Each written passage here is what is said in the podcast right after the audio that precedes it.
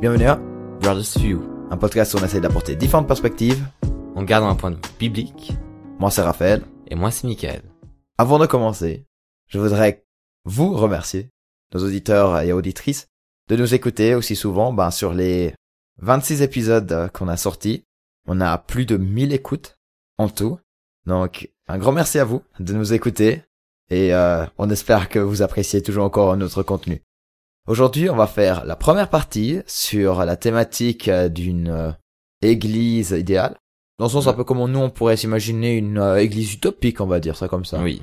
Et cet épisode sera sur le cadre de l'église, donc comment on devrait construire une église, comment l'église devrait être constituée de manière, de notre perspective suisse.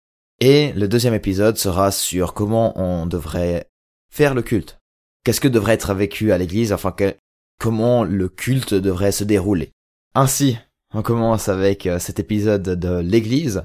On va déjà réfléchir un peu à qu'est-ce que ça veut dire et puis euh, après on va continuer notre, notre discussion. Ça te va, Michael? Oui. Tu veux commencer avec la première question? Mais oui, déjà... La première question de réflexion. C'est pourquoi l'église? Pourquoi est-ce qu'on a besoin d'une église? Et quelle est la raison de l'église? Ou qu'est-ce que et qu'est-ce que le but aussi? Alors, je dirais déjà le premier truc, c'est la communauté. Dieu nous dit que c'est pas bien d'être seul. Mhm. Ça c'est dans Genèse 2. Et la communauté qui doit être vécue entre les gens, entre et qu'on a besoin de, de on a besoin de gens autour de nous, d'un cadre qui nous nous aide à devenir la meilleure version de nous-mêmes. Le faire et qui se le faire, comme dirait la Bible. Oui. Et je pense que ça nous fait de bien d'avoir des personnes qui pensent la même chose ou pas pas la même chose dans la même direction que nous et ça nous ça nous aide à réfléchir à à évoluer et je pense que c'est un endroit pour se ressourcer. Maintenant, on regarde notre église, c'est pour tu vas écouter un prêche, un message où tu auras des, des inputs qui seront euh, pour ta vie, pour quelque chose que tu vis peut-être, et ça t'aide pour le quotidien. Alors le message, on va en parler dans le prochain épisode, mais l'Église fait partie d'un mouvement, c'est un, c'est aussi un truc euh, assez naturel qui se crée dans un mouvement religieux. C'est qu'on se rassemble pour cette cause, pour euh, aussi savoir où on veut aller. Pour aussi dire l'importance, je pense que même les personnes non chrétiennes, quand tu regardes, par exemple, je sais pas, maintenant nos nos amis, la plupart de temps, quand ils ont une passion, ce qu'on espère que vous avez aussi hein, avec une passion pour Dieu, ils essayent de rejoindre des gens qui ont la même passion. Créer un club, créer un groupe.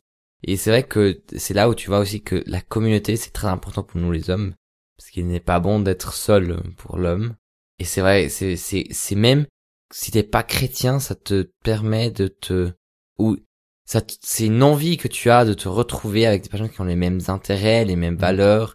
Ben, de vivre en fait la même passion, voilà. Ouais, de vivre cette passion, de vivre cette euh, ce désir ensemble.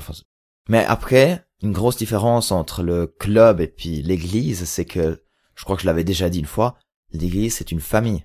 C'est pas quelque chose où tu peux, selon moi, que tu rentres et puis après tu sors dès que ça ne te va plus. C'est quelque chose où tu vis une progression ensemble. C'est même s'il y a des moments plus difficiles, etc., tu essayes de, de te soutenir. Si quelqu'un, enfin, c'est, il y a aussi l'analogie du corps qu'on a dans la Bible.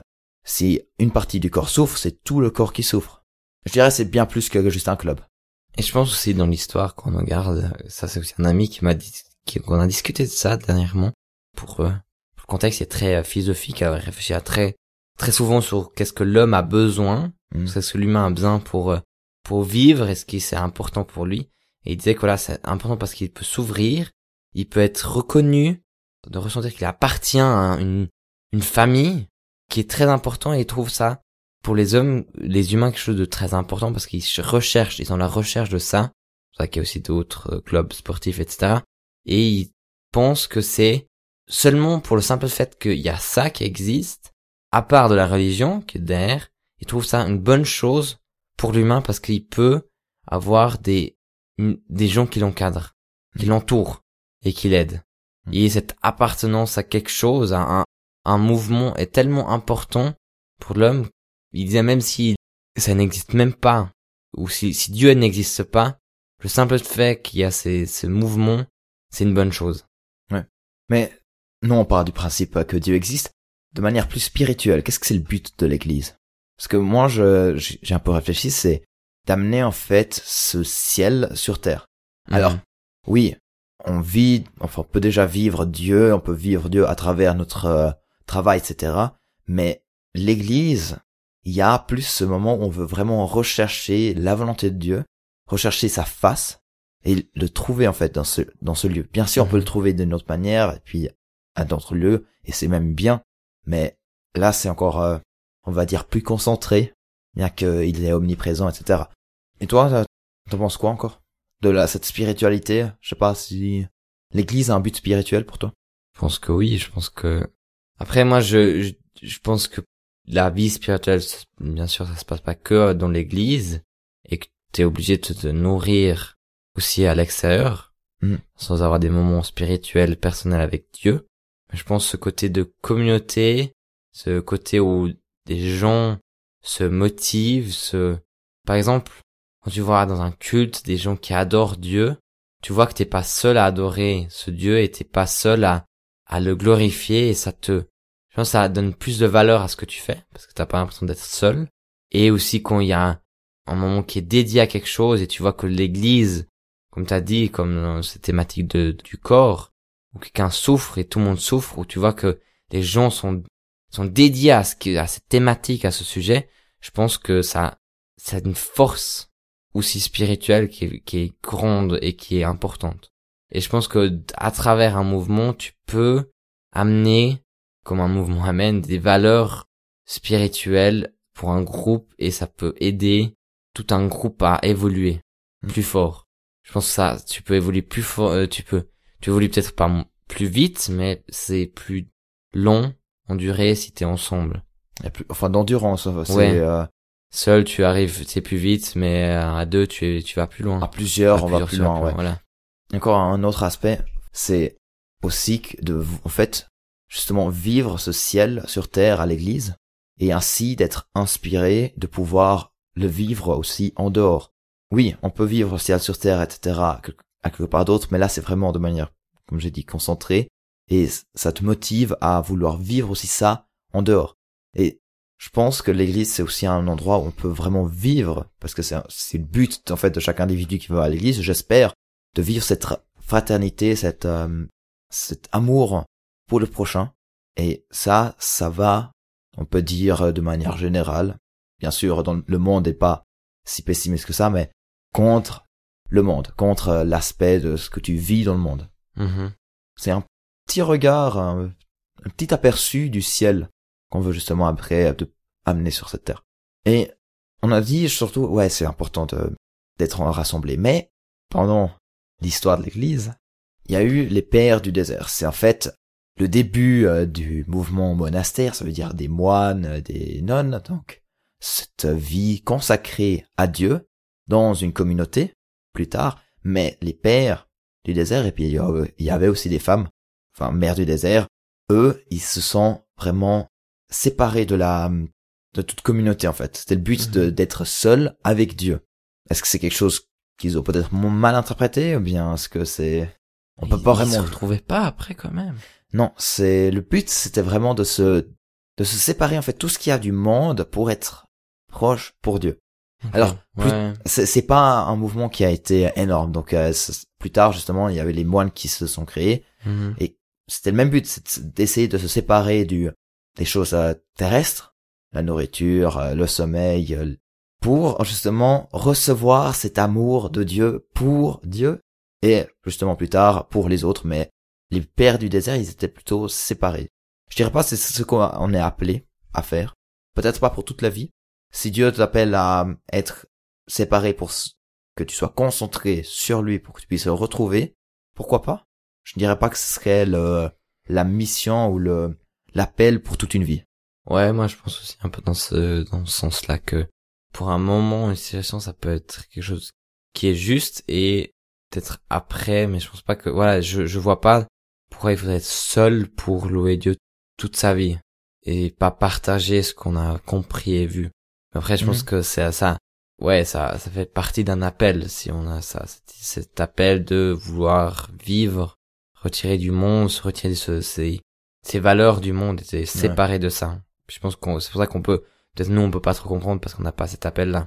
Après, il y avait aussi un mouvement qui recherchait le martyr, euh, donc euh, de mourir pour sa foi. Ouais. Et puis là, il, il y avait le martyr rouge, c'est justement de mourir euh, de manière par l'épée, comme ça, par un ennemi, parce qu'on croit en Jésus-Christ. Et puis après, t'as le martyr blanc, c'est d'aller sur la mer avec un bateau, et puis tu regardes où la mer te, te dirige. Et il y avait le martyr vert aussi, c'est aller dans la forêt.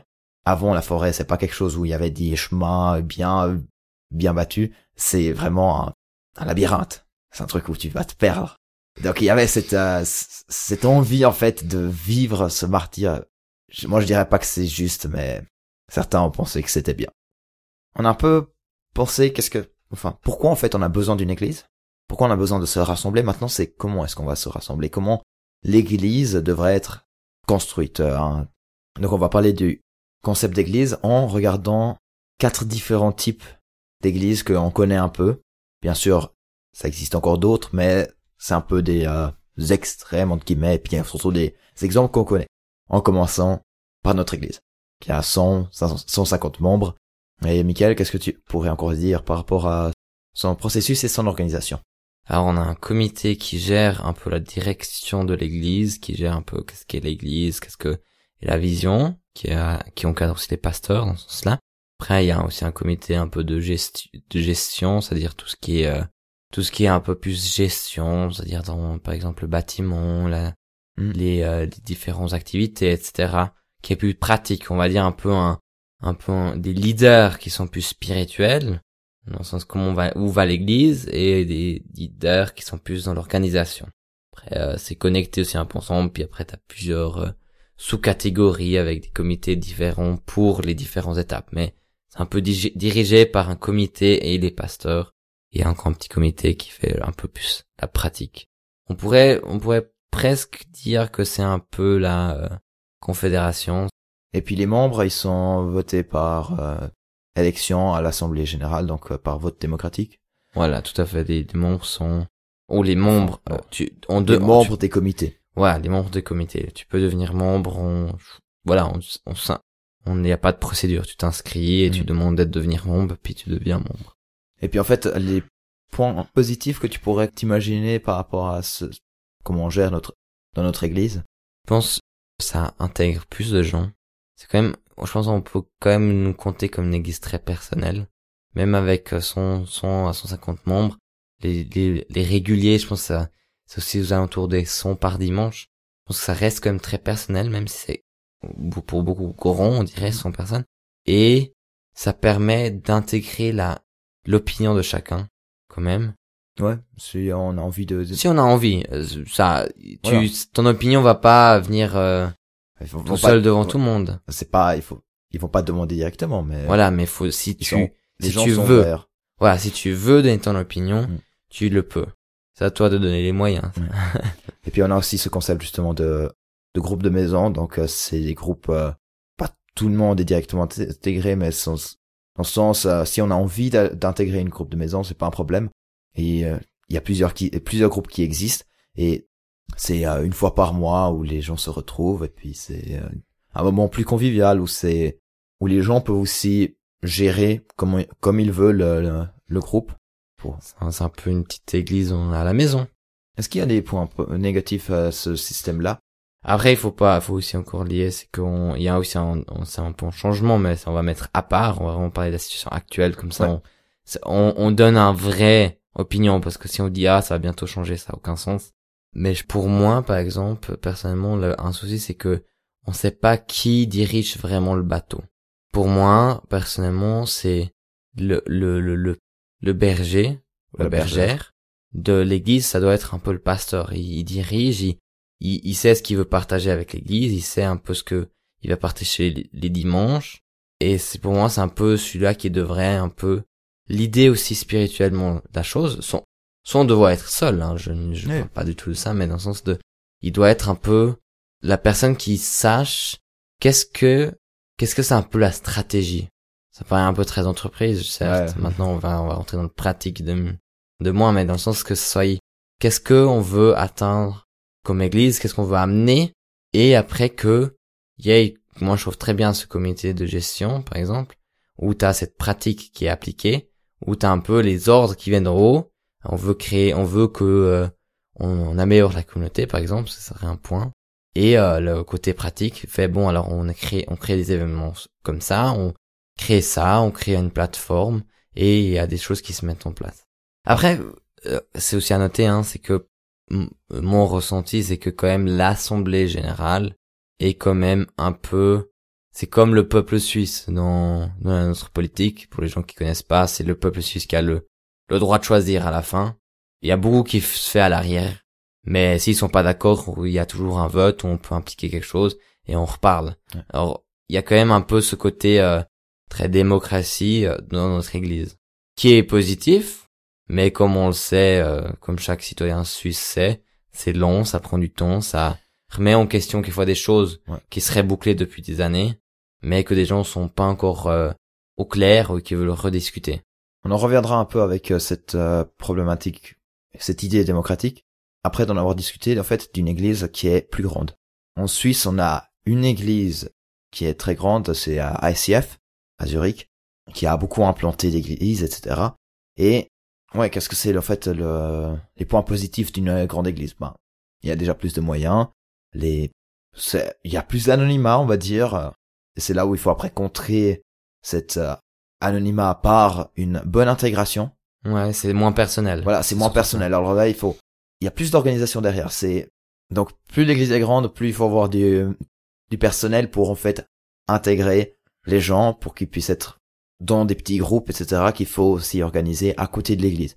Donc euh, ça c'est déjà des points. Ah oui. Euh, et puis après il y a aussi euh, cette motivation d'amener des gens parce que c'est un événement. Après c'est ça motive aussi plus des jeunes qui aiment bien justement ces mouvements de masse, mmh. concerts, etc. à venir. Donc c'est après tout un autre principe. Hein. Alors je ne connais pas assez euh, comment c'est par rapport à tout ce qui est démocratique, les choix, etc. En tout cas, euh, c'est surtout euh, le pasteur Léo et Susanna Pica qui ont en fait les rênes en Suisse. Donc, euh, ils font la majorité des prédications et du coup, ils sont aussi le monopole, on va dire, de ce qui est cru dans cette église. Après, tous les autres ICF, donc qui sont liés à ça, ils sont plus ou moins autonomes.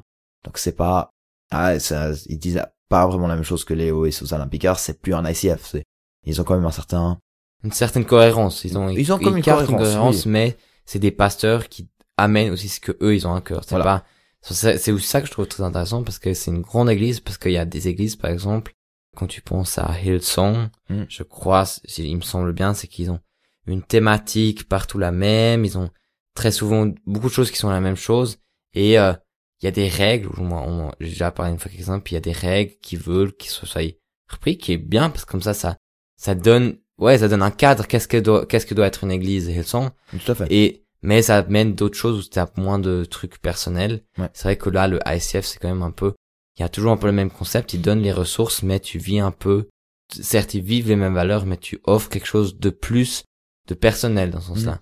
Et pour ajouter, ils, ont, ils sont quand même aussi encadrés d'une équipe, hein, euh, Léo et Susanna, tout à fait, euh, de senior pastor, etc., de, de diverses personnes qui encadrent ça, mais je, il me semble bien que c'est plutôt eux qui lead. Ouais. Il y a moins ce côté d'assemblée générale ou comme ça. En fait, c'est c'est un peu ce que toi tu recherches chez nous, c'est qu'il y ait vraiment plutôt un, un plus un lead. Oui, un lead. Mais après, le, le, le côté négatif, ce que, ce que je dirais, c'est que tu, c'est pas juste pour tout le monde. Ouais. On va en parler après encore une fois, mais c'est, eux, ils font leur, leurs idées, ils passent dans leur dans, dans leur truc. Et euh, quand, par exemple, Léo, il a aussi quelquefois des idées farfelues, hein. C'est incroyable ce qu'il fait quelquefois. C'est pas un pasteur euh, qui est euh, dans la norme. Voilà, il a, il a aussi une fois dit que euh, pendant une, un, une prédication où pendant un dimanche il a annoncé euh, avant de consulter tout le monde qu'il allait annoncer des euh, des micro églises un peu un genre des micro church c'est-à-dire des, des des églises à dans des dans des maisons puis ils avaient aucun concept puis il a envoyé il a dit envoyez votre vos, une postulation à nous et on va créer puis ils avaient aucun concept alors tu vois c'est c'est hors norme puis je mm. pense que c'est ça c'est ça la liberté que tu as c'est que Maintenant, si chez nous quelqu'un ferait ça, dans notre église, il y aurait la révolte par l'assemblée parce que l'assemblée devrait un peu décider qu'est-ce que Mm. qu'est-ce qui est mis en place, qu'est-ce qu'on peut mettre en place. Je veux dire, il y a beaucoup de choses qui sont votées et et avant qu'ils soient mis en place. Et puis encore pour dire, c'est par rapport à tout ce qui est prêché, etc. C'est pas comme Léon est, intouchable dans le sens, on peut, ça quelqu'un avait dit, c'est- quelque chose de spécial, c'est que tu peux aller vers lui, tu peux parler avec lui, puis il va, il va quand même te respecter et t'écouter. C'est pas quelqu'un, il y a justement des, des églises, des méga church où c'est justement le pasteur qui est intouchable, qui, euh, tu n'as pas le droit de dire quelque chose contre lui. Mais voilà, Et je pense que pour ajouter, en sortant de, de, de la Suisse, en, en Corée, je, ou dans les pays asiatiques, il y a des très grandes églises. On Mm. sous-estime ça. Je crois c'est il y a les mêmes, les plus grandes églises qui sont là-bas. Et il y avait, alors pas en Chine, mais mais je crois en Corée, oui, oui. Corée du Sud, il y a une grande église où il y avait, ils sont tellement grands. En gros, c'est ça. Ça venait plus une église, mais un peu une, une, une ville à, à soi, où ils forment des gens, ils, il y a des formations qui sont données par l'église, et ça allait tellement loin qu'ils proposaient les meilleures formations, et que les gens voulaient recruter seulement ces gens qui venaient de cette église, parce qu'ils savaient que c'était des gens honnêtes et tout ça. Et aussi en Afrique, par exemple, il y a aussi une grande église, où ils ont un village, où ils accueillent des gens, et tu, tu peux postuler pour entrer dans cette église, et aussi là-bas, ils forment, et les gens sont mieux formés que d'autres endroits. Alors c'est, je pense que l'église va aussi par-dessus ça pour ajouter aussi qu'est-ce Mhm. que l'église peut être. Ça va par-dessus le fait de d'être un, en- un endroit de rencontre, mais ça peut être un endroit où on peut bénir la ville avec ses valeurs. Et je pense que c'est aussi une bonne chose d'avoir ce côté un peu où on peut former, on peut aussi rentrer plus dans la vie des gens dans son, dans son sens positif, Mm. de pouvoir proposer un cadre de travail, un cadre où on peut vivre, mais sans faire une, une, une bulle Ouais. autour de ça. Soyez pas une bulle qui peut pas exploser, un peu une bulle euh, pour soi. C'est ça le, je pense, un danger qui, euh, qui existerait aussi dans ce Mhm. domaine-là. Donc, pour la troisième option, en fait, euh, ça vient d'un collègue qui critique énormément les grandes églises, surtout pour l'aspect que c'est, enfin, le monopole est vraiment vers les personnes de, euh, de qui gèrent, donc pour tous les choix, etc. Et lui, il voudrait bien avoir justement un concept hyper démocratique et en fait une une église qui ne dépasse pas les 150 membres. Dans ce sens, dès que l'église devient plus grand, il se split.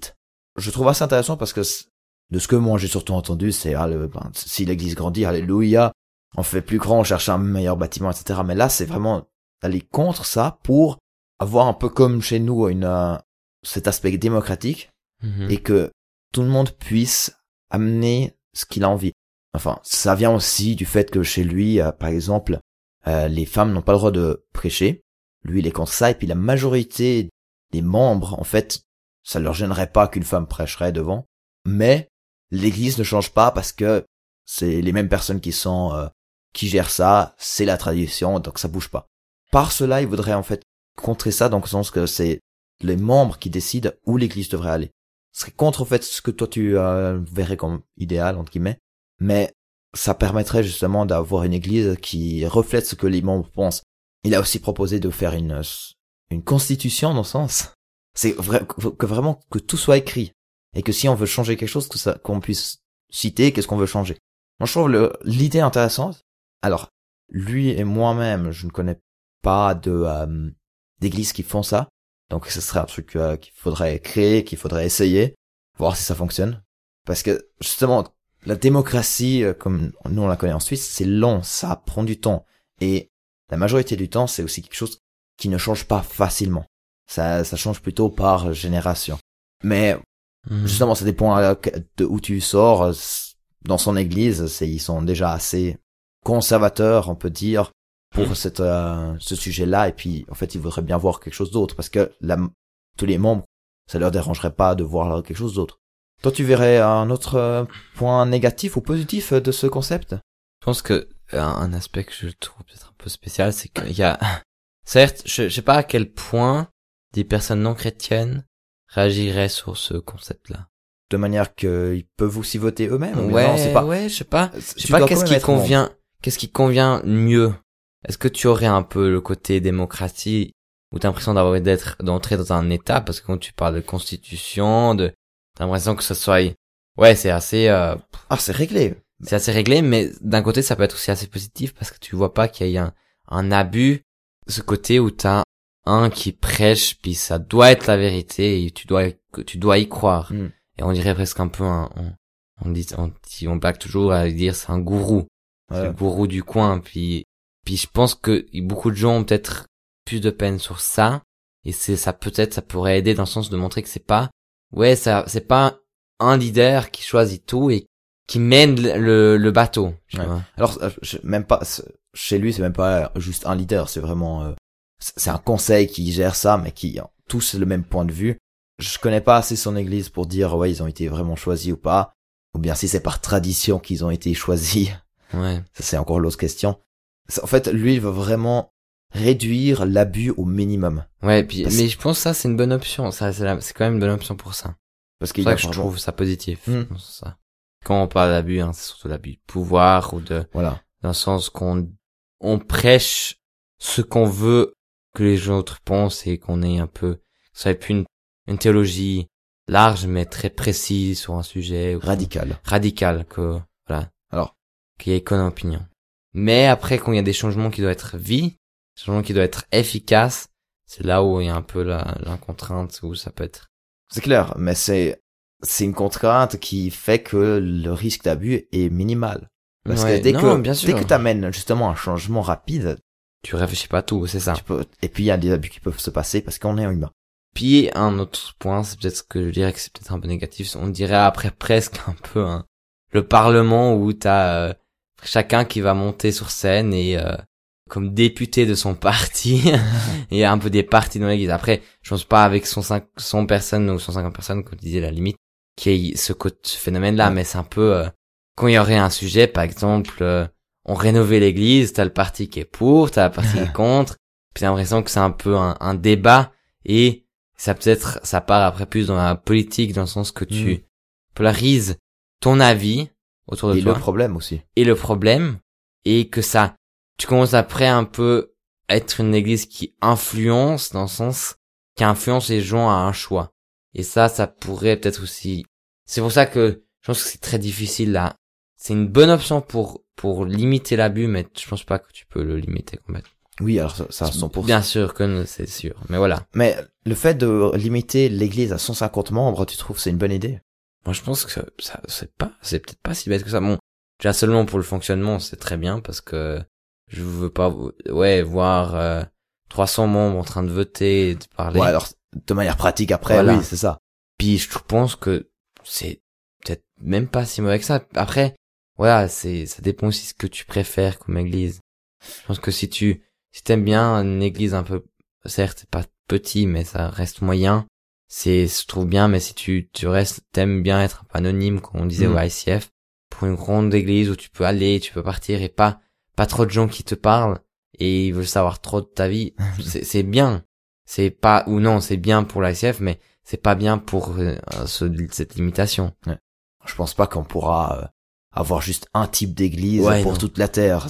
Chacun, un- chaque personne est individuelle et puis devrait pouvoir choisir son église et après aussi d'y rester pour essayer d'améliorer puis grandir avec. Un dernier type encore de d'église qui est possible, c'est les micro-églises. a- On a parlé avec euh, ICF et puis aussi les, en fait, des groupes de maisons, des églises de maisons. Il y a un mouvement en France qui a commencé et puis qui a, je crois qu'il y a plusieurs mouvements qui ont commencé mais qui sont dans ce style. Le but c'est de créer en fait un, un culte à la maison. Donc tu invites en fait des non-chrétiens qui viennent et s'ils restent, ben, qui, voilà, qui puissent venir régulièrement. Et dès que ils se convertissent ou bien qu'ils deviennent chrétiens, pas parce qu'ils ont été forcés de rester chaque fois, non, mais dans le sens euh, libre choix et puis aussi euh, être enseignés dedans, ils sont appelés à faire de même chez eux. Après, c'est un, un mouvement comme ça, donc euh, il y a une église qui se crée, une église qui se crée, et pour qu'il n'y ait pas juste des trucs qui sont un peu, déconnectés, c'est la personne qui a évangélisé, amené à ce, Ce concept. ce- pas ce concept, mais ces personnes-là à faire une autre église est responsable de eux, plus encore de la deuxième génération. Ça veut dire que quand eux ils auront fait des disciples et qu'ils ont fait d'autres églises, il est aussi responsable pour eux. Donc ils doivent, ils doivent rester en contact, pas juste les laisser comme ça. Et puis en fait, c'est comme ça que tu crées un réseau de disciples là et qui est une micro-église. Quoi. C'est pas, Mhm. ils se rassemblent pas dans une, euh, une assemblée. Alors ils ont des assemblées de manière plus générale parce qu'ils sont quand même liés à un mouvement, mais c'est pas chaque semaine tu vas à l'église. Non, c'est chaque semaine tu organises ton culte chez toi avec que ce soit la nourriture, ou bien comme ça, et tu essayes d'inviter Mhm. des non-chrétiens pour les faire des disciples. Après, c'est c'est aussi le concept où tu, tu crées un peu euh, toi-même et tu restes toujours un peu dans le même groupe aussi, je crois. Après, je, je, je, moi, je connais pas plus que ça, mais j'ai entendu qu'en Amérique, il y a beaucoup de micro-églises aussi dans ce style-là. C'est aussi un réseau qui se crée, où c'est vraiment le but de, comme tu disais, de faire des cultes euh, chez soi. Et pour euh, débuter directement, moi je pense que pour moi, un truc est très positif à ça. Si on, on en garde le côté où on reste dans le dans l'église, dans la micro-église, je trouve le côté très personnel Mhm. très, très très très intéressant parce que tu tu commences à avoir une vraie relation avec les personnes que tu vois et tu confies un peu plus que quand tu es à l'église tu vois tu sûr. tu te challenges un peu tu t'es un peu t'as une redevabilité à Mhm. quelqu'un si tu lui promets que tu veux travailler sur ça tu peux en reparler et pour le côté où tu évangélises et tu euh, refais des disciples c'est aussi euh, c'est je pense c'est le meilleur outil pour faire du discipulat Ouais, alors c'est ce- c'est ce- cette connexion qui est proche c'est hyper efficace. c'est pas comme l'église faire du discipulat c'est euh, c'est hyper difficile je pense Ben, on en reviendra justement comment le culte devrait se dérouler dans le prochain épisode. Mais ouais, moi je trouve vraiment positif. Le, justement, les points négatifs, c'est en fait les points positifs que tu as dans les moyennes, dans les églises moyennes, les, les grandes églises, c'est les moyens. Tu peux pas créer un énorme mouvement, ou bien tu peux pas dire euh, faire une action euh, de manière plus assez rapide. Certes, chaque église, enfin ces, ces micro-églises sont connectées à un mouvement, donc euh, ils ont une assemblée, mais c'est pas, ils peuvent pas dire un dimanche, allez, on se rassemble tous, on va faire euh, de l'évangélisation dans les rues, ou bien euh, on fait, on va nettoyer les rues. Enfin, C'est chaque, peu plus c'est chaque difficile, couple ouais. individuellement. Et c'est Ouais. Du coup un impact bien plus restreint. Après, si c'est qualitativement meilleur ou moins, ça c'est, euh, ça dépend juste de l'attitude de cœur. ça dépend aussi des gens est-ce que tu Tout à fait. Donc euh, ouais, c'est c'est un peu ça le, les enfin les points négatifs. après je dirais un, un autre point c'est aussi le côté euh, là je pense surtout que tu peux rentrer dans une bulle parce que tout dépend où je pense que là l'abus peut être plus grand parce que euh, par exemple de prendre des non chrétiens et, et reparler avec eux tu peux un peu donner pas ce que ce que la Bible pense mais ce que toi tu penses et ce que toi tu Mhm. crois et c'est vrai que tu peux un peu entrer dans ce côté euh, alors euh, dans la Bible c'est marqué ou interpréter dans Ouais, son ouais. sens que tu veux et et c'est là où il y a un peu un danger Et c'est pour ça aussi c'est important justement de garder la responsabilité pour les deux prochaines générations. oui Et ça je trouve intéressant. Mais après justement ça ne, il y a ce risque justement que il y a un mouvement qui se radicalise et la personne après voilà c'est bien sûr euh, ça part du principe que les gens se connaissent et puis qu'ils ont vraiment une bonne relation. Mais ça peut aussi je dire ok je- j'accepte ce mouvement et puis euh, tout d'un coup il devient hyper radical. voilà c'est ça Il y a ce risque. C'est un très bon point. Bon, c'est seul. Après, voilà, c'est comment dire, c'est- impossible de dire qu'il y aurait pas une radicalité dans un sujet ou quelqu'un qui va prendre son opinion et le faire pour tout le monde et il l'imposer à tout le monde. Mhm. Mais je pense que si on compare les quatre concepts, c'est une des églises où il y a le plus gros problème parce que dans une grande église, comme t'as pas une relation très personnelle avec l'église, tu ressors vite un peu.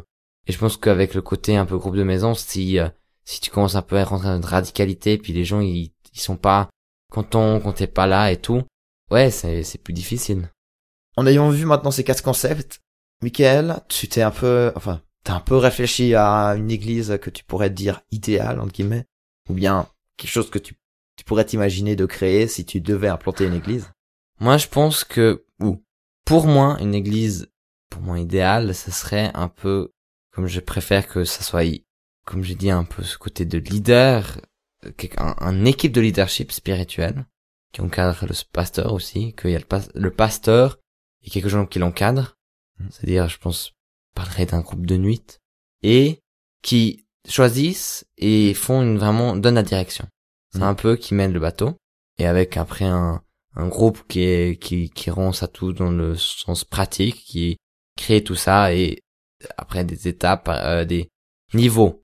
Euh, chaque niveau devient plus concret sur ce que sur le, le truc pratique qu'on a, par exemple l'enfance, la jeunesse, etc. Mhm. On pourrait presque parler d'une entreprise, mais que ce soit pas, soit pas que eux qui choisissent, mais eux ils choisissent la direction et quand il y a quelque chose qui va pas, en tant que membre, avec peut-être quelques conditions, je sais pas, peut-être un peu comme un référendum en Suisse où tu dois chercher des, tu cherches des signatures et tu demandes au peuple et euh, Voilà. partir d'un tel- un nombre de signatures, ça repasse à la votation pour tout le monde. Et je pense qu'un peu dans ce style-là, que s'il y a une fois quelque chose qui va pas, que ça soit re, revu, réanalyser, re-regarder, est-ce que c'est vraiment correct, est-ce que c'est ok, et après voter. Mais que l'assemblée soit plus un peu, s'il y a quelque chose qui dérange, ils peuvent dire, et sinon ça, ils s'activent pas.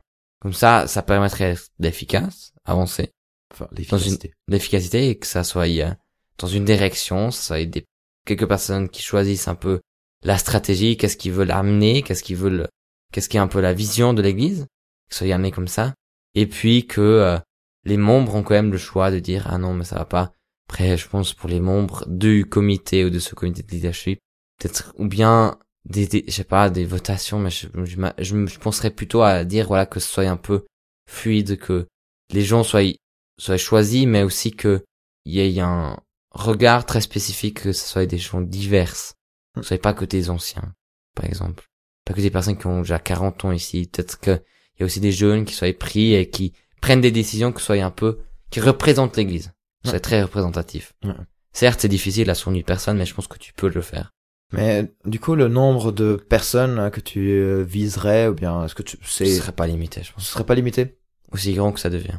Ok. Et je pense toujours plus grand, ça devient toujours plus plus important, c'est de mettre un cadre et montrer les droits aux gens qu'ils ont. Pour, pour vraiment sécuriser les gens à montrer que voilà, c'est de montrer qu'on qu'il y une prévention contre l'abus, contre l'abus de de pouvoir. Parce que je pense à partir d'un certain nombre, c'est ça le danger.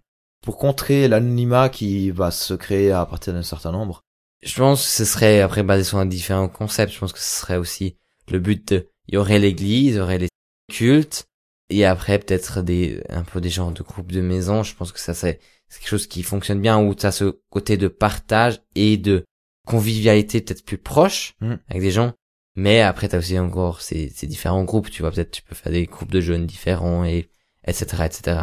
Mais après voilà, ça, on, pas, pour pas rentrer trop dans les détails, mais je pense que contrer plus avec des activités et permettre à créer un mouvement qui puisse amener des gens plus loin et montrer que voilà ils sont pas seuls. Je pense que c'est surtout plus ça la motivation pour moi. C'est pas, c'est moins le personnel parce que je pense que tu le personnel tu peux le contrer avec d'autres choses.